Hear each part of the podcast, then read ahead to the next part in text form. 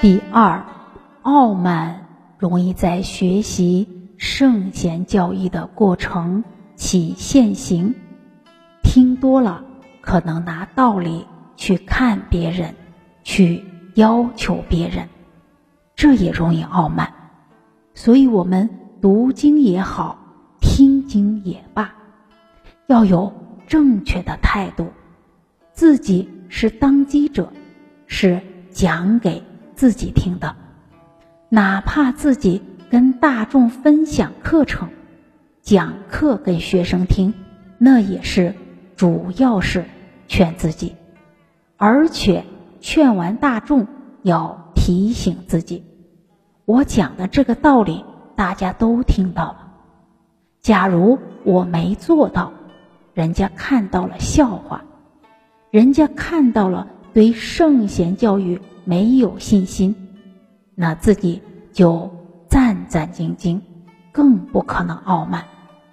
要有只有一个人是学生，自己，其他的人都是老师的心态。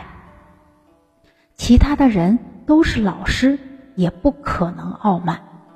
这些心态都对之傲慢，真是如此。孔子就是这么教的，我们要会用。孔子说：“三人行，必有我师焉。择其善者而从之，那他的善是我的老师；择其不善者。”而改之，那他的不善也是我的老师。不同人善恶人是老师，同一个人他有善有恶，他的善是我的老师，他的恶也是我的老师。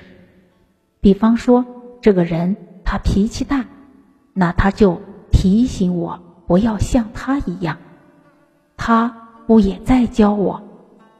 而且，假如我们看到一个人脾气大，不断鞭策自己，不要再发脾气。我跟您保证，你完全把脾气调服掉。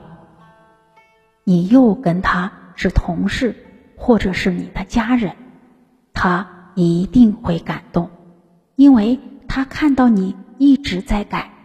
人都有良知。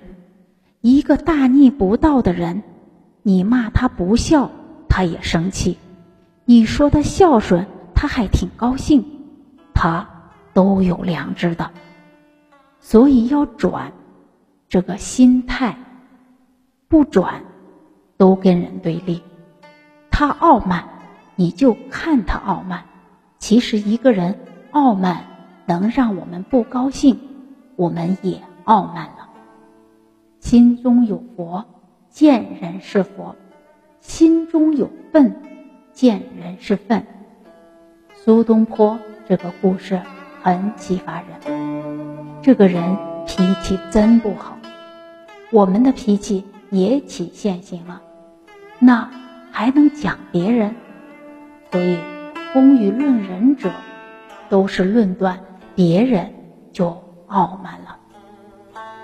查己必输啊，看自己就更不用心了，甚至还给自己找借口都有。孔子教育他的学生子贡，口才这么好，又那么有钱，坦白讲是很容易起傲慢心。所以看到学生在批评别人，夫子抓住机会点。端木赐，你很贤德了吗？我在自己身上下功夫，都觉得时间不够用了，你还到处批评人，这个机会点抓得非常智慧。所以往后看到任何人的过，不能动气。首先，好，他有这个，我全改，感动他，不辜负他给我的启示。多好，仁者无敌，就不跟人家对立，也不跟人家冲突了，这是真正落实《弟子规》，见人善即思齐，见人恶即内省，要把它改掉。所以卢叔叔让我很佩服。他说他要做改过的专家。我记得一直以来，长辈是我的父辈，智慧又那么高，德行又那么好。常常都问我们：“你觉得我身上有什么缺点？你给我指出来，我改。”这么谦退。我们讲到这里，来反思一下：我们有多久没有问另一半，我有没有什么缺点？你可不可以帮助我？要问这句话以前，要找一家咖啡店，要。表现诚意，或者我们是当领导的人，我们多久没有问下属有没有哪一些做的不妥？那才是一个领导者受见的态度展现出来。假如很久了，那铁定我们这个很谦卑受教的态度还是不足的。